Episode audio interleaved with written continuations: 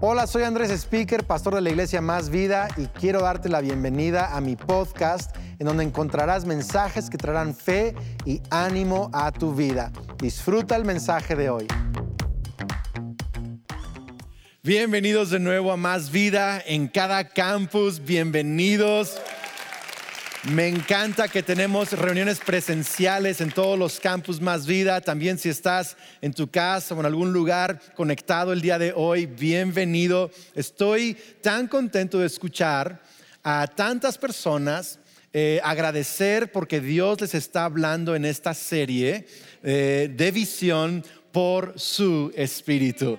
Y Él ya está haciendo cosas por su espíritu. Hay testimonios que les, que les voy a contar increíbles. Pero eh, además, el fin de semana pasado, Kelly predicó en línea un mensaje espectacular. Si no la pudiste escuchar, te recomiendo que visites el canal de YouTube o eh, al, sitio de la iglesia y lo veas. Fue realmente especial. En todos los campus, pastores predicaron también eh, y fue espectacular. Así que estoy tan emocionado. Eh, hoy, hoy es el penúltimo, la penúltima parte de la serie por su espíritu próximo fin de semana es la última parte. Así que, y tengo mucha expectativa por el último mensaje eh, y por el de hoy también, claro, por el de hoy. Eh, pues vamos a abrir nuestras Biblias a Apocalipsis capítulo 1, verso 9. Apocalipsis 1, verso 9 dice, yo Juan, soy hermano de ustedes. Está hablando de que aunque él es apóstol, también es uno más de los hermanos. Lo que Él tiene con Dios lo podemos tener nosotros también. Un hermano de ustedes y su compañero en el sufrimiento en el reino de Dios y en la paciente perseverancia a la que Jesús nos llama. Me exiliaron, es una manera de decir, me pusieron en prisión, a la isla de Patmos por predicar la palabra de Dios y por mi testimonio acerca de Jesús. Qué increíble, su fe y su predicación lo llevaron a estar en la cárcel en la isla de Patmos. Verso 10. Era el día del Señor. Fíjate eso, era el día del Señor y yo estaba adorando en el Espíritu. Eh, una traducción eh, del griego directo al español dice, me encontré en el Espíritu. Me encontré en el Espíritu. Estaba adorando en el Espíritu. Dice, de repente oí detrás de mí una fuerte voz como un toque de trompeta que decía, escribe en un libro lo que veas y envíalo a las siete iglesias que están en las ciudades de Éfeso, Esmirna, Pérgamo, Tiátira, Sardis, Filadelfia y la Odisea. ¿Cuántos recuerdan la serie de las siete iglesias? Ah? Hoy he titulado mi mensaje, ¿Cómo vivir en el Espíritu? ¿Cómo vivir en el Espíritu? A veces Kelly y yo, de pronto sin ponernos de acuerdo, quizá lo han visto, de pronto nos ponemos eh, outfits eh, o prendas que hacen juego, ¿no? Machi machi, ¿verdad? Así igualitos. Y, la broma es, estamos en el espíritu, ¿no? Estamos en el espíritu, como cuando de pronto vas con los amigos, oye, ¿qué cenamos? No, pues yo quiero tacos, no, pues yo también, estamos en el espíritu. Es como que e, es, es esta frase para decir, estamos como en la misma onda, ¿no? Y aquí dice Juan, estaba yo en el espíritu me hizo recordar a Andrés Brunson, un misionero pastor en Turquía, por cierto, también mexicano, eh, de descendencia también de padres extranjeros, pero mexicano, eh, en Turquía, fue enviado a la prisión injustamente por predicar el Evangelio como Juan. Y él cuenta en su testimonio, estoy parafraseando de mi memoria, pero él cuenta en su testimonio que al estar en la cárcel después de varios días, Dios lo empezó a confrontar, porque él estaba enojado, atemorizado, eh, con un montón de ansiedad, eh, temor a la muerte, eh, con mucho miedo. Y él recordaba la palabra de Dios que dice que alégrense cuando son perseguidos. Y él decía, Dios, es que yo no estoy alegre ahorita. No puedo estar contento. Esto es demasiado difícil. Y él empezó a hablar con Dios, a ser honesto con Dios. Que él hablaba de conversaciones difíciles con Dios. Y él empezó a hablar con Dios y a ser honesto con Dios y, a, entregarle eso a Dios y a arrepentirse. Y él tomó la decisión, él cuenta, de empezar a cantar en la cárcel. en la prisión. Incluso cuenta un momento en donde había un momento que estaba en un cuarto tan confinado que no podía moverse de posición, así sin poderse mover. Y en ese lugar él decidió cantar a Dios. Cantaba cantos que tenía de memoria, por eso es importante aprenderse cantos. Cantaba himnos y en la prisión compuso una canción que se llama Digno de todo. Y al final del mensaje voy a leerles unas líneas de esa canción. Pero está hablando, eres digno de todo lo que soy. Y yo pienso en ese ejemplo de Andrés Brunson, pienso en Juan, y están los dos en una prisión.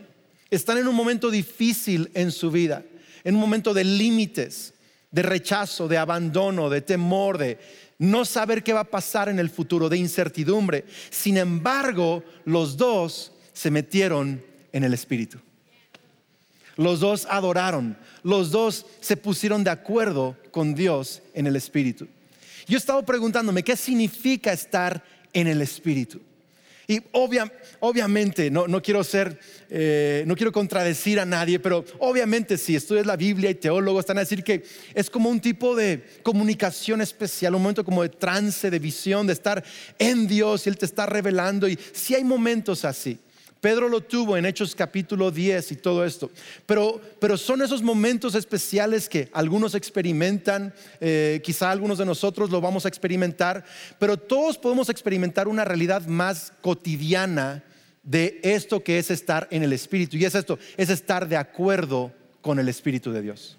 Así de fácil. Estar en el Espíritu es ponerse de acuerdo con el Espíritu Santo. Así de fácil. Por eso decimos, estamos en el Espíritu. Cuando Kelly y yo nos vestimos igual. ¿Por qué? Porque estamos de acuerdo. ¿Tiene sentido esto o no? O sea, si tenemos el mismo antojo, estamos en el Espíritu. La misma idea en el Espíritu. Esa es la idea.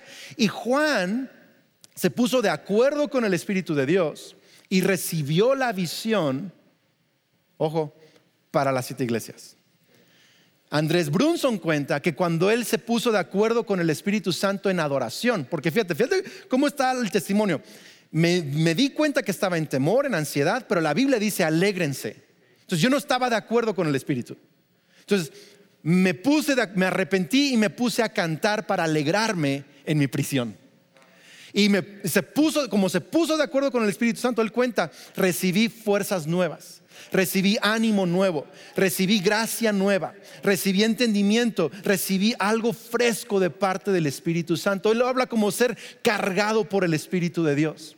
En otras palabras, estar en el Espíritu es ponerse de acuerdo con el Espíritu Santo. ¿Tiene sentido esto? Es ponerse de acuerdo. Ahora, el enemigo va a tratar de hacer todo lo posible para que no estés de acuerdo con el Espíritu Santo. Porque si Él puede mantenerte en desacuerdo con el Espíritu de Dios, puede mantenerte atado, esclavizado, limitado, frustrado. Él no quiere que te pongas de acuerdo con el Espíritu Santo. Él va a usar cosas como culpa. Te vas a sentir tal culpable, ¿con qué cara voy a hablar con Dios? Pero ponerme de acuerdo con Él cuando tengo culpa es decir, yo creo que Jesús pagó por todos mis pecados en la cruz del Calvario. Y si confieso mis pecados, Él me perdona y me limpia de toda mi maldad. Y me pongo de acuerdo con Él. Me pongo de acuerdo con Él. Él va a tratar de usar activismo y estar muy ocupado, a veces incluso por la iglesia o por, por, por el reino de Dios. Estamos tan, tan llenos de actividades, de ocupaciones, que ya no tenemos tiempo de orar y adorar y estar de acuerdo con el Espíritu de Dios. ¿Tiene sentido eso? Puede usar una desilusión. Puede ser que de pronto oraste por algo una y otra vez, una y otra vez, una y otra vez, y tu oración no se contestó.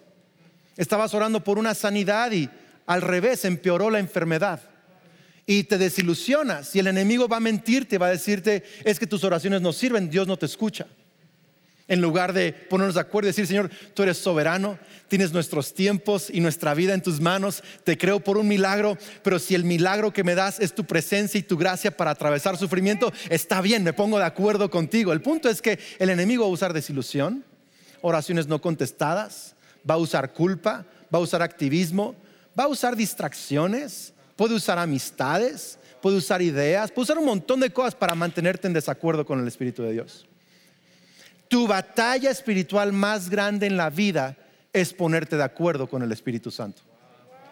Es la guerra espiritual más grande en la vida. Por eso Efesios 6 dice, el apóstol Pablo dice, habiendo hecho todo, estar firmes. Ponte de acuerdo sobre la roca de tu salvación, que es Cristo Jesús. Ponte de acuerdo en la palabra, en el Espíritu. Eso es estar en el Espíritu. ¿Por qué insistir? Andrés, pero a veces es muy difícil ponerme de acuerdo con él. A veces el Espíritu Santo y la palabra de Dios enseñan algo que neta no, no quiero aplicar. Está difícil ponerme de acuerdo para perdonar a alguien que me ofendió. No lo quiero perdonar. Está difícil ser generoso cuando vivo un momento complicado. No quiero ser generoso a veces. Está difícil ponerme de acuerdo con llevarme bien con mi esposo cuando tú no sabes cómo es y servirlo. Está difícil, pero ¿por qué insistir en ponerme de acuerdo con el Espíritu de Dios? ¿Por qué insistir en hacerlo? Porque estar de acuerdo con el Espíritu de Dios es lo que produce el fruto del Espíritu. Queremos fruto en nuestras vidas. Queremos bendición en nuestras vidas. Fíjate, a los piénsalo, Juan recibió la visión al ponerse de acuerdo. Andrés Brunson recibió fuerza y ánimo al ponerse de acuerdo. El apóstol Pedro en Hechos 10 recibió esta visión para los gentiles al estar orando, estaba de acuerdo con el Espíritu. Yo a los 18 años les he contado la historia de cómo el Espíritu Santo me visitó y me llamó y me transformó. Y el fruto que ha habido en mi vida desde ese encuentro. Lo que tú no sabes quizá o no has escuchado es que unos minutos antes de esa conversación con Dios, yo escuché claro en mi corazón una pregunta, Andrés, ¿sí o no? ¿Sí o no? Y yo pensé, estoy imaginando algo. Una segunda vez esa pregunta me hizo eco en el corazón, Andrés, ¿sí o no? Yo sabía que era Dios, pero lo estaba como ignorando. Y cuando me pregunta la tercera, ¿sí o no? Con lágrimas en mis ojos le dije, quiero decirte no. Así le dije, quiero decirte no. Porque yo estaba muy amargado en esa etapa en mi vida. Quiero decirte no. Pero si realmente eres Dios, te tengo que decir sí. Y cuando dije sí, el Espíritu Santo me visita. Y cada sí en mi vida ha producido un fruto del Espíritu en mi vida. Cada sí que me ha costado lágrimas ha producido fuerzas, ha producido ánimo, ha producido sabiduría, ha producido reconciliación con amigos, con mi familia, ha producido unción, ha producido milagros, ha producido puertas abiertas. Cada sí da fruto. Cada, cada, que te pones de acuerdo con el Espíritu Santo, iglesia, hay fruto del Espíritu de Dios en tu vida. ¿Por qué insistir? Porque hay mucho fruto que aún vas a ver. Aún hay muchas promesas que vas a ver. Aún hay mucho futuro que Dios tiene para ti. Qué increíble, qué increíble. Hace 15 años. Eh, apenas empezábamos a pastorear la iglesia, creo que teníamos uno o dos años, y recibí un sueño en donde cada estado de la República Mexicana se iluminaba. Y, yo entendí por el Espíritu de Dios que Él quería que plantáramos una iglesia en cada estado de la República Mexicana. Y una iglesia fuerte que se multiplicara por sí misma para que llegara a los ranchos y pueblos del estado, pero en cada estado una iglesia. Y mi primera reacción fue no. Porque cuando tomamos la iglesia, la idea era yo encargarme de la iglesia y que mi papá se encargara de plantar iglesias con otros pastores. Porque yo, yo no me consideraba un plantador de iglesias, un hombre visionario. Yo nomás era pues, un administrador y pastor de una sola ubicación. Yo no quería ponerme de acuerdo con Dios. ¿Tú sabes lo difícil que es plantar iglesias? ¿Eso es lo complicado que es abrir territorio? ¿Tú sabes los guamazos espirituales, guamazos en México son golpes espirituales, ataque que recibes cuando entras a nuevo territorio, no tienes idea.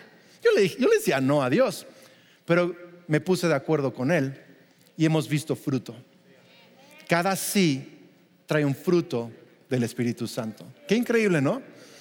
Ahora, ¿cómo me pongo de acuerdo con el Espíritu Santo? ¿Cómo hacemos esto? O sea, cómo estar en, una, actitud, en una posición espiritual, emocional, cómo, cómo entregar mi voluntad a Dios para ponerme de acuerdo con Él, cómo, cómo estar expuesto a lo que Él me está diciendo para estar de acuerdo con Él. Ok, quiero que veas una parte que quizá algunos ignoraron cuando leímos en el pasaje. Dice, era el día del Señor. Chécalo, era el día del Señor. O en el día del Señor.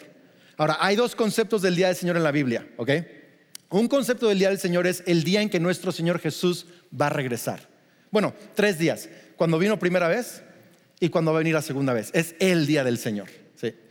Pero la primera vez que se usa, como aquí el día del Señor, habla del domingo, en donde se reúne, la iglesia primitiva tenía el hábito de reunirse a adoración pública todos los domingos antes de que anocheciera desde la mañana hasta que yo y se reunían para adorar al Señor, para cantar, para ofrendar, para partir el pan, para escuchar la palabra y someter su voluntad a Dios, todos los domingos.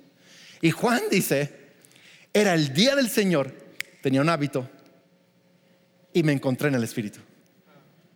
Era el día del Señor y estaba yo adorando en el Espíritu. Fíjate qué increíble. Ahí estaba lo que te voy a decir. Estar de acuerdo con el Espíritu de Dios o estar en el Espíritu de Dios o vivir en el Espíritu de Dios no es un evento temporal, es un hábito personal. Entonces, cuando tú tienes el hábito, Juan tenía el hábito, él dice, hey, aunque estoy en Patmos y no estoy en Jerusalén con la banda o en Éfeso con, con la iglesia, estoy en una cárcel pero sigue siendo el día del Señor. Sigo teniendo el hábito de adorar, sigo teniendo el hábito de entregarme a Él, sigo teniendo el hábito de memorizar la escritura, sigo teniendo el hábito del día del Señor. Y como estoy de acuerdo en ese hábito de adoración, estoy en el Espíritu. ¿Cómo ser un cristiano que aprende a vivir en el Espíritu, que más seguido se pone de acuerdo con el Espíritu Santo? Mantén un hábito de adoración personal. Así de fácil. Mantén un hábito de adoración personal. Y yo no sé, eso es lo que te estoy llamando como pastor. Yo le he preguntado a Dios, ¿qué vamos a hacer? Mis Andrés, quiero que llames a más vida. Si tú eres parte de más vida en un campus, en línea, Dios te está llamando a ser parte de más vida. Eso es lo que te estoy llamando a hacer como pastor. A que nos pongamos, a que vivamos de acuerdo con el Espíritu Santo durante cuatro meses. Quiero que lo pruebes.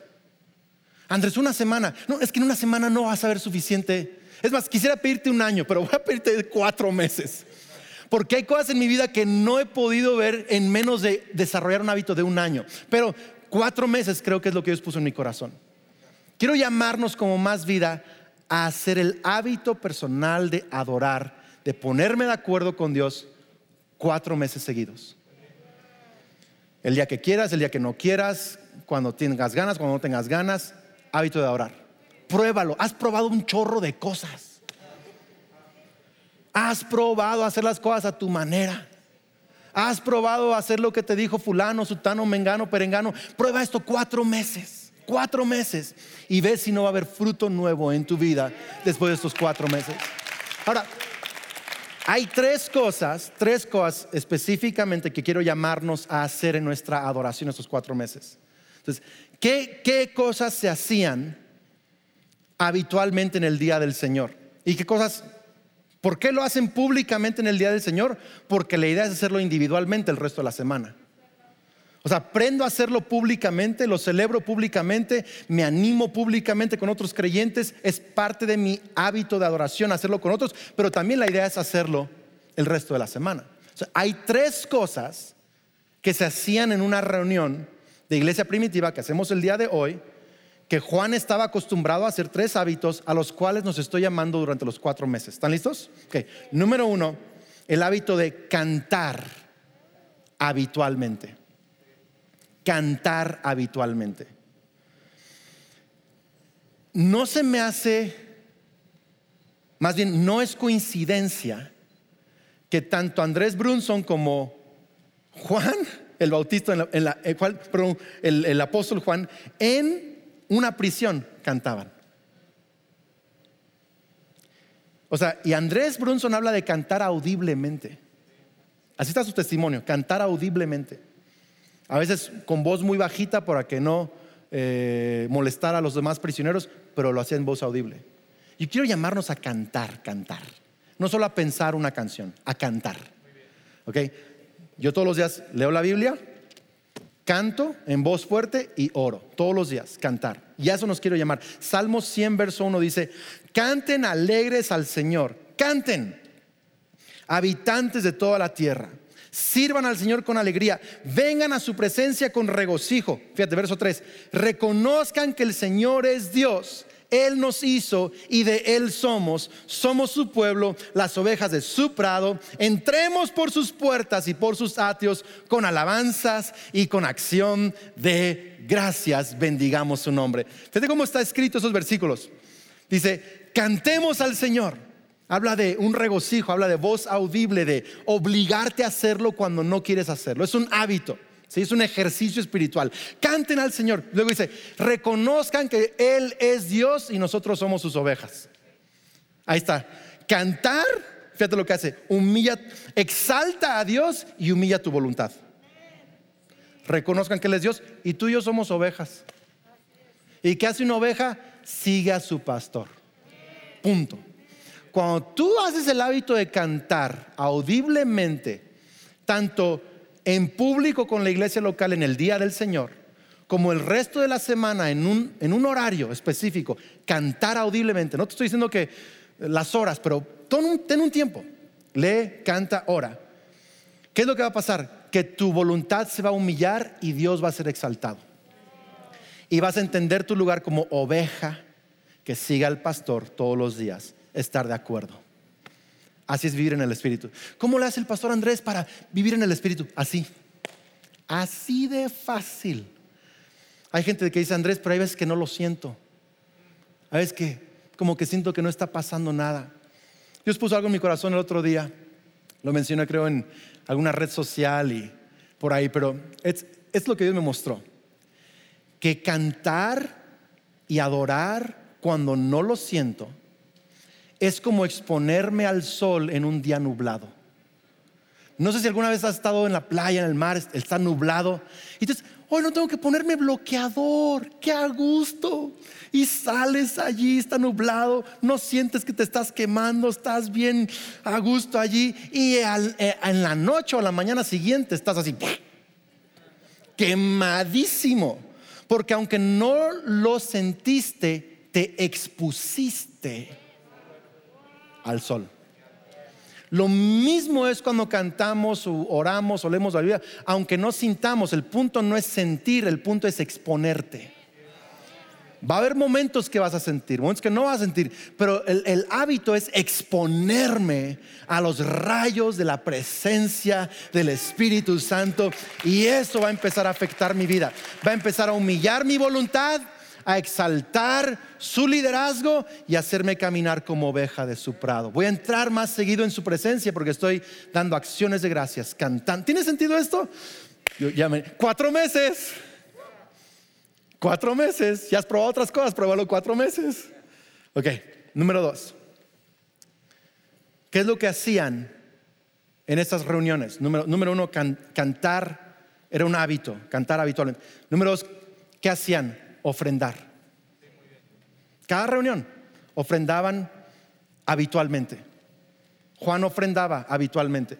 Es más, el apóstol Pablo en Corintios dice, cada primer día de la semana aparten una cantidad. ofrendar habitualmente. La ofrenda no es de nuevo algo que sucede temporalmente o eventualmente en la vida de un cristiano, es un hábito de adoración. Fíjate, Andrés, ¿cómo es que ofrendar es una adoración? Fíjate lo que dice Filipenses 4:18. Por el momento tengo todo lo que necesito. Y aún más, dice el apóstol Pablo, estoy bien abastecido con las ofrendas que ustedes me enviaron por medio de Pafrodito. O sea, me enviaron ofrendas. Fíjate lo que dice el apóstol Pablo. Verso 18. Esas ofrendas son un sacrificio de olor fragante, aceptable y agradable a Dios. ¿Qué está diciendo? Cada que ustedes ofrendan, Dios está llegando delante de Dios como un olor fragante. Entonces, ofrendamos en nuestra iglesia local, pero está subiendo como adoración al trono de Dios. Así de fácil. Proverbios 3, verso 9 dice, honra al Señor con tus riquezas y los primeros frutos de tus cosechas. Así se llenarán a reventar tus graneros. ¿Ok? Entonces, honra. Honra habla de reconocer a Dios, de adorar a Dios. Tanto Filipenses como Proverbios nos dice que nuestras ofrendas, darle a Dios de nuestra riqueza, de nuestros primeros frutos, eso es adoración. Lo doy en mi iglesia local, pero es adoración. Es lo que los cristianos lo hacían. Cantaban, ofrendaban. Em, en el Instituto Bíblico, en mi, a inicios de mi segundo año, no, sí, en mi segundo año, yo necesitaba un carro, un auto para ir a trabajar. Y quería yo poder pagar más de mis estudios, eh, tenía una beca, pero ya no me estaba alcanzando, entonces busqué otras chambas, pero todo trabajo necesitaba que yo tuviera un carro. Entonces me puse a orar y justo en esa temporada fue el mes de misiones en el Instituto Bíblico, el mes de misiones. Y nos pedía el presidente del Instituto Bíblico a los, a los jóvenes, nos decía, doy por sentado que estudiantes de Biblia ya diezman y ofrendan. Dice, pero quiero llamarlos a durante un año dar una ofrenda misionera cada mes. Y nos puso unas hojitas en las sillas y quiero que oren, le pregunten a Dios cuánto van a dar cada mes y se atrevan cada mes a darle una ofrenda a las misiones. Yo el año pasado lo había intentado con una cantidad muy pequeña. Y ese noviembre, que era mes de misiones, yo estaba pidiendo un carro y Dios me dice, quiero que dupliques lo que das a misiones. Le digo, estoy buscando un trabajo y un carro. Pero así tal cual Dios me habló, duplícalo. Y escribí en mi hojita, ahí, lo con lágrimas fue mi sí, obedecí al Señor. No te miento, esa semana me hablan por teléfono, me dicen, Andrés, una misionera que está eh, visitando, tiene un carrito viejito que quiere venderle a un costo muy bajo a un estudiante y en pagos. Y pensamos la primera persona en ti para que puedas trabajar. La misma semana no estoy diciendo que va a ser igual contigo, los resultados son diferentes para cada quien. El punto es este, que, que ofrendar habitualmente trae, es acuerdo con el Espíritu, trae fruto del Espíritu Santo. Así de fácil. Me acuerdo, me acuerdo eh, cuando Phil Stern nos enseñó las primicias la primera vez. Bien lindo, el pastor Phil Stern nos dijo, miren, eh, pruébenlo Así nos dijo, pruébenlo. Pues, ¿qué pruébenlo. Dice, lo que yo te puedo decir es que para mí, para mi familia y todas las iglesias donde practican las primicias, yo he visto testimonios sobrenaturales. Digo, pruébenlo. Y dijimos, bueno, vamos a probarlo. Eso fue hace 10 años. y cada año, en enero, bueno, y ahora en diciembre y enero, tenemos una temporada de primicias, en donde la idea es que le preguntemos al Espíritu de Dios, ¿Cuánto y cómo quieres que yo dé esta ofrenda de primeras cosechas, de primer fruto, de primicias? Esta ofrenda especial. ¿Cómo quieres que lo haga, Señor? Y deja que el Espíritu Santo te hable. Y pruébalo, pruébalo. Yo estoy llamando a la iglesia a cuatro meses. Sonríame, por favor. A cuatro meses de ofrendar habitualmente. De diezmar, de ofrendar lo que Dios pone en tu corazón de dar el paso de fe para primicias, pruébalo cuatro meses. Pero es, octubre, noviembre, diciembre y enero. Cuatro meses, pruébalo. Y ve qué es lo que Dios va a hacer en tu vida. Porque donde hay acuerdos con Dios, hay fruto del Espíritu Santo. Amén. Vamos a vivir en el Espíritu de Dios. Número tres. Número tres. ¿Qué es lo que hacían? entonces, cantaban habitualmente, eh, ofrendaban habitualmente, Número tres, voy a, voy a explicarlo así y luego voy a, dar más ejemplos. Okay. Es obedecían habitualmente. Así lo voy a explicar. obediencia habitual. Entonces, cantar, ofrendar, obedecer. ¿Por qué? Porque escuchaban la predicación de la palabra, pero ¿qué dijo Jesucristo? Hay que ser no solo oidores de la palabra, pero ¿qué? Hacedores de la palabra. La razón por la cual había enseñanza pública y predicación pública no solo es para escuchar la palabra, es para que al escuchar la palabra yo diga, necesito alinear mi vida a eso. Y si Dios nos está enseñando algo, voy a decirle sí a la palabra de Dios. ¿Tiene sentido esto? Entonces por eso hablo de obediencia habitual. Romanos 12.1 dice, por lo tanto, amados hermanos, les ruego que entreguen su cuerpo a Dios. Su cuerpo, entréguenselo a Dios. Por todo lo que Él ha hecho a favor de ustedes. Que sea un sacrificio vivo y santo. La clase de sacrificio que a Él le agrada. Esa es la verdadera forma de adorarlo. Entonces adoraban cantando, adoraban ofrendando y adoraban obedeciendo, presentando sus cuerpos a la voluntad de Dios. ¿Qué, te está pidiendo Dios cuando, cuando predicamos y enseñamos acerca de la, de la ofensa y del perdón? Deberíamos de aplicarlo y perdonar ese día. Cuando escuchas que la palabra de Dios nos está enseñando acerca de eh, cantar en el Espíritu, deberíamos de obedecer a la palabra de Dios. Cuando la palabra de Dios nos está enseñando, ama a tu esposa, cuídala como a tu cuerpo. Hombres deben obedecer la palabra de Dios. La, la idea no es solo escuchar una buena prédica, es obedecer la palabra de Dios. Cuando obedecemos hay cosas increíbles. Ya voy a terminar, quiero contarte un par de historias. El jueves o miércoles de la semana pasada iba de regreso a la casa de la oficina y me escriben un texto eh, alguien de nuestro equipo de liderazgo eh, y me dice, Andrés, mi hermano Víctor eh, ya está saliendo de su accidente, tiene, ha tenido ocho o nueve cirugías, pero un accidente de, de motocicleta, pero su pie, su hueso está lleno de una bacteria que no se le va. Y si el domingo, estos miércoles, si el domingo no se le va, o sea, no se le quita, el lunes le van a amputar el pie. Y una impresión en mis pies, oríllate y llámale. Y fue esas impresiones que le estaba hablando. ¿sí?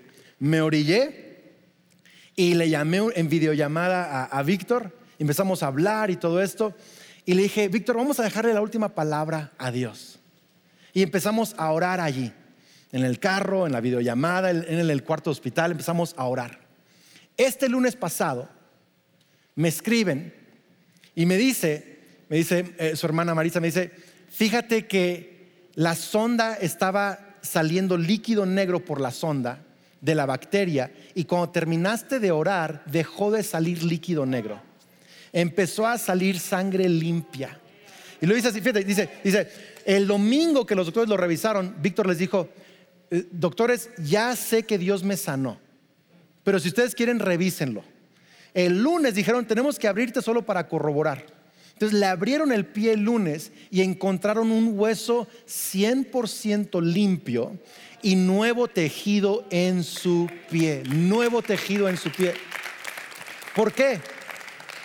Simplemente no es porque yo tenga algo diferente o sea, yo tengo el mismo espíritu que tú tienes. Me encanta cómo, se presentó Juan, un hermano de ustedes. Esto no quiere que digas, wow, Andrés. No, no, no, no. Simplemente Dios puso algo en mi corazón, me orillé, obedecí y vimos un milagro suceder. Vimos un milagro suceder. ¿Por qué? Por obediencia. ¿Cuántas cosas no quiere Dios que veas en tu vida si te atreves a obedecerlo? Si te atreves a obedecerlo. Termino con esto. Hay veces que cantar habitualmente, ofrendar habitualmente, obedecer habitualmente, no vemos las recompensas inmediatas y somos probados. Y la razón por la cual somos probados cuando estamos cantando habitualmente, ofrendando habitualmente, obedeciendo habitualmente, eh, para ponernos de acuerdo y vivir en el Espíritu habitualmente. La razón por la cual somos probados es porque Dios quiere que nos preguntemos, ¿por qué lo estoy haciendo? ¿Cuál es tu motivación? ¿Qué estás buscando con esto? ¿Es Dios un medio para tu fin o se ha vuelto Dios el fin de tu vida? Quiero leerte algunas líneas de la canción de Andrés Brunson y quiero terminar esto el día de hoy, porque esos cuatro meses, yo sé que tú y yo tenemos sueños para el próximo año, tenemos metas, tenemos peticiones de oración, pero esos cuatro meses quiero que nuestra motivación sea pura. Creo que Dios nos va a dar recompensas, lo creo. Creo que nos va a sorprender por su espíritu, lo creo. Pero quiero que nuestra motivación sea pura. Y quiero que tengamos el espíritu que tuvo Andrés Brunson en la cárcel en esta temporada. Puedes buscar la canción después en el YouTube, se llama Digno de Todo. Y voy a leerte unas líneas nada más. Fíjate, imagínate a Andrés en la prisión, en un espacio limitado, cantando esto. Eres digno de todo lo que soy. Mis lágrimas y mi dolor ofrezco hoy. Enséñame a participar de tu sufrimiento, Dios. Cristo Jesús, eres digno de mi amor. Quiero ser hallado digno de presentarme ante ti, sin lamentar que dejé algo sin hacer. Quiero oír tu voz decirme, bien hecho, siervo fiel. Mi gozo eres tú, Jesús mi galardón. Eres digno de todo lo que soy. ¿Qué puedo dar al Hijo de Dios, quien por mí se dio? Heme aquí. Eres digno de mi amor. Heme aquí, eres digno de mi amor. Y es la motivación de los cristianos. Fue la motivación de Juan en Patmos, fue la motivación de Andrés en la prisión, que sea nuestra motivación en esta temporada, de estar en el Espíritu, de que Él sea digno de nuestra vida y nuestro amor. Amén. Dios te damos gracias por tu palabra. Gracias en cada campus que me están escuchando y están conectados ahorita a tu palabra. Gracias por cada persona que está en su casa en línea también. Te pido, Señor, que más que mis palabras mi enseñanza el día de hoy, que tú nos reveles a cada quien por tu espíritu este llamado personal, que nos invites a cada quien en cada silla a estos cuatro meses de vivir en acuerdo con el Espíritu Santo vivir en acuerdo, a crear estos tres hábitos y a probarte de esta manera en nuestra vida. Y Dios te pido que nuestra motivación sea la correcta y es que tú eres digno de todo. En el nombre de Cristo Jesús, yo creo que veremos fruto del Espíritu. Vamos a ver eh, cuando nos ponemos de acuerdo, vamos a ver como tu presencia, tu espíritu y el fruto de tu espíritu se manifiesta en nuestras vidas. En el nombre de Cristo Jesús. Amén, amén. Increíble. Pues en cada campus quiero eh, invitar a el liderazgo, al equipo pastoral que pase y haga una oración de salvación por todos los que están en cada campus. Dios les bendiga. Nos vemos el próximo fin de semana para la última parte de Por su Espíritu. Gracias por ser parte de este podcast. Si este mensaje te gustó, lo puedes compartir con amigos, suscribirte al podcast y también quiero agradecer que consideres apoyar este podcast yendo a másvida.org y donando en línea para que sigamos compartiendo mensajes de fe. Dios te bendiga.